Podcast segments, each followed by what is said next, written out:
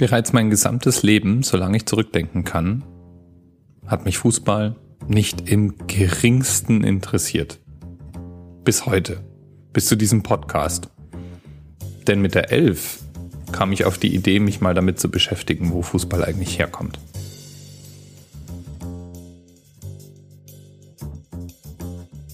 Ich dachte ja immer praktisch alle Ballspiele kommen in irgendeiner Form aus Großbritannien. Und tatsächlich, wenn man sich damit beschäftigt, stellt man fest, praktisch alle modernen Ballspiele und ihre Regelwerke haben ihren Weg zumindest durch Großbritannien genommen. Das war allerdings eine Sportart, die fast eher wie, ja, American Football ohne Schutz aussah und äh, Prügelelemente enthielt. Es gab relativ wenig Regeln und es ging auch nicht notwendigerweise darum, den Ball immer zu kicken, sondern der konnte auch ins Ziel getragen werden. Tatsächlich haben aber auch schon Völker vor dem Briten Ballspiele ähnlicher Machart gespielt. Zum Beispiel gibt es Nachweise, dass in China im zweiten und dritten Jahrhundert vor Christus oder auch im antiken Japan Spiele gespielt wurden, bei denen Bälle in einfache Netze getreten oder getragen werden mussten. Aber das ist auch nicht die älteste überlieferte Variante von Ballspielen dieser Art. Tatsächlich kann man bis zu 3500 Jahre vor Christus Hinweise darauf finden, dass in Mesopotamien und ganz generell dem amerikanischen Kontinent ein Spiel namens Ballspiel gespielt wurde, bei dem ab irgendeinem Punkt sogar ein Gummiball im Einsatz war und die Aufgabe darin bestand, zwischen zwei Mannschaften einen Ball durch einen eigens dafür konstruierten Ring zu kicken, werfen, treten, bolzen, was auch immer. Das Spiel war auch nur begrenzt der reinen Unterhaltung dienlich. Es konnte durchaus dafür verwendet werden, um Vorhersagen über die Zukunft zu treffen und die unterlegene Mannschaft, je nachdem, warum ein solches Spiel durchgeführt wurde, riskierte durchaus buchstäblich Kopf und Kragen. Denn es gibt Hinweise darauf, dass äh, Spieler auch buchstäblich um ihr Leben spielten und die Verlierer unter Umständen gleich auch noch rituell geopfert oder zumindest hingerichtet wurden. Überhaupt haben diese Spiele aber wie gesagt, nur entfernt was mit dem heutigen Fußball zu tun. Es gab zwei Mannschaften in aller Regel, es gab einen Ball und es gab Tore oder Zielareale, in die dieser Ball gebracht werden musste. Das sind in aller Regel die Gemeinsamkeiten, die sich festmachen lassen. Danach gibt es eine weite Variation. Spielfelder, die ungefähr so groß sind wie heutige Fußballfelder, bis hin zu mehreren Kilometern Distanzen, die zurückgelegt werden müssen, um nur ein Beispiel zu nennen. Mannschaften aus drei, vier, fünf Spielern bis hin zu Tausenden, die gegeneinander antreten, um zum Beispiel einen Zwist zu entscheiden oder ja, mit einem Spiel anzufangen und mit einer Massenschlägerei zu enden. Man weiß ja nicht. Das heißt, manche dieser Spiele haben nur sehr, sehr wenig mit unserem Fußball heute zu tun. Ich kann mir aber vorstellen, dass die trotzdem spaßig waren beizuwohnen.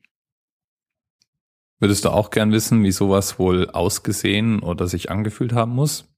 Es kann dir geholfen werden. Es gibt nämlich einen Ort in England, Ashbourne, in dem noch einmal im Jahr so Fußball gespielt wird, wie mindestens vor mehreren hundert Jahren.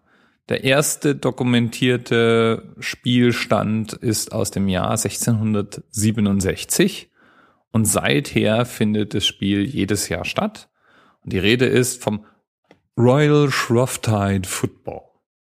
Bei dem Spiel treten zwei Mannschaften gegeneinander an, die dadurch bestimmt werden, auf welcher Seite des Flusses sie geboren wurden, der einmal quer durch Ashbourne führt. Und es gibt keine maximale Anzahl Spieler. Das heißt, buchstäblich, die gesamte Ortschaft tritt gegeneinander an. Das Ganze findet jedes Jahr zwischen Shrove Tuesday und Ash Wednesday statt. und ist für die Ashburner ein Riesending. Der Ball ist relativ groß und relativ schwer und der wird jedes Jahr neu gefertigt für speziell dieses Spiel. Es gibt jemanden in Ashbourne, der traditionell jedes Jahr diesen Ball fertigt nach überlieferter alter Handwerkskunst. Und es ist eine Ehre, zu den Torschützen zu gehören. Weil man Torschütze gar nicht sagen kann. Denn das Ziel ist es, zu einem von zwei Steinen zu gelangen und den Ball dreimal auf den jeweiligen Stein zu schlagen, um einen Punkt zu machen.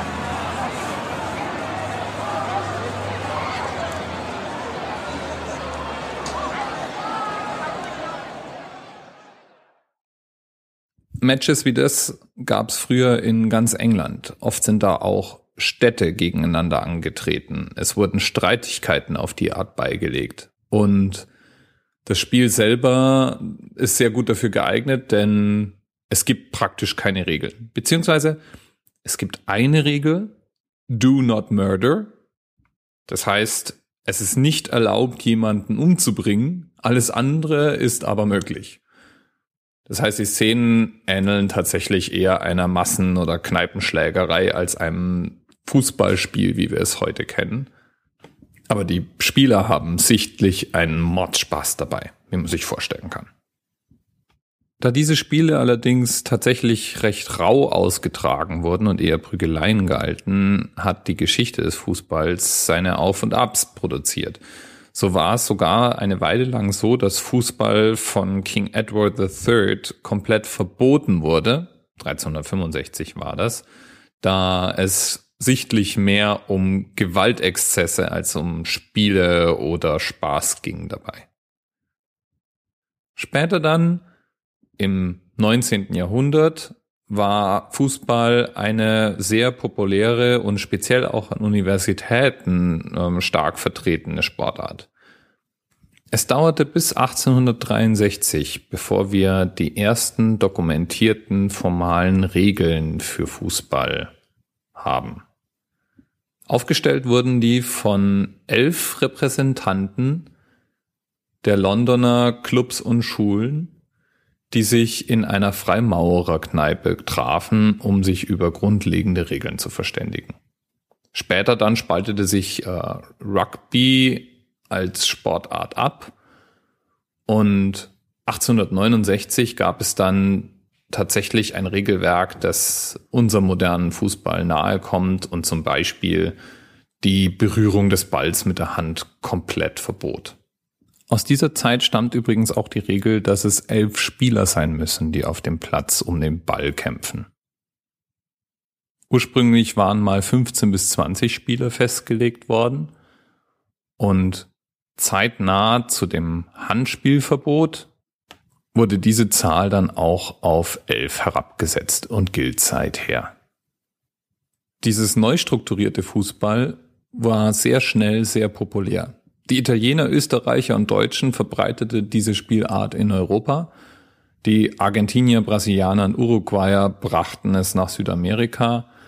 Und 1904 gründete sich dann die FIFA, die uns heute eher durch ihre Korruptionsskandale präsent sein dürfte. Ja, und alles fing vor über dreieinhalbtausend Jahren mit dem Rumkicken von Leder- oder Gummibällen an schon irgendwie ziemlich cool. Und anders als ich dachte, haben es eben nur zum Teil die Briten erfunden. Eigentlich waren es die antiken Völker.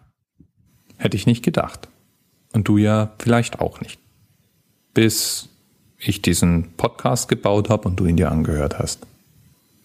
Cool irgendwie. Bis morgen.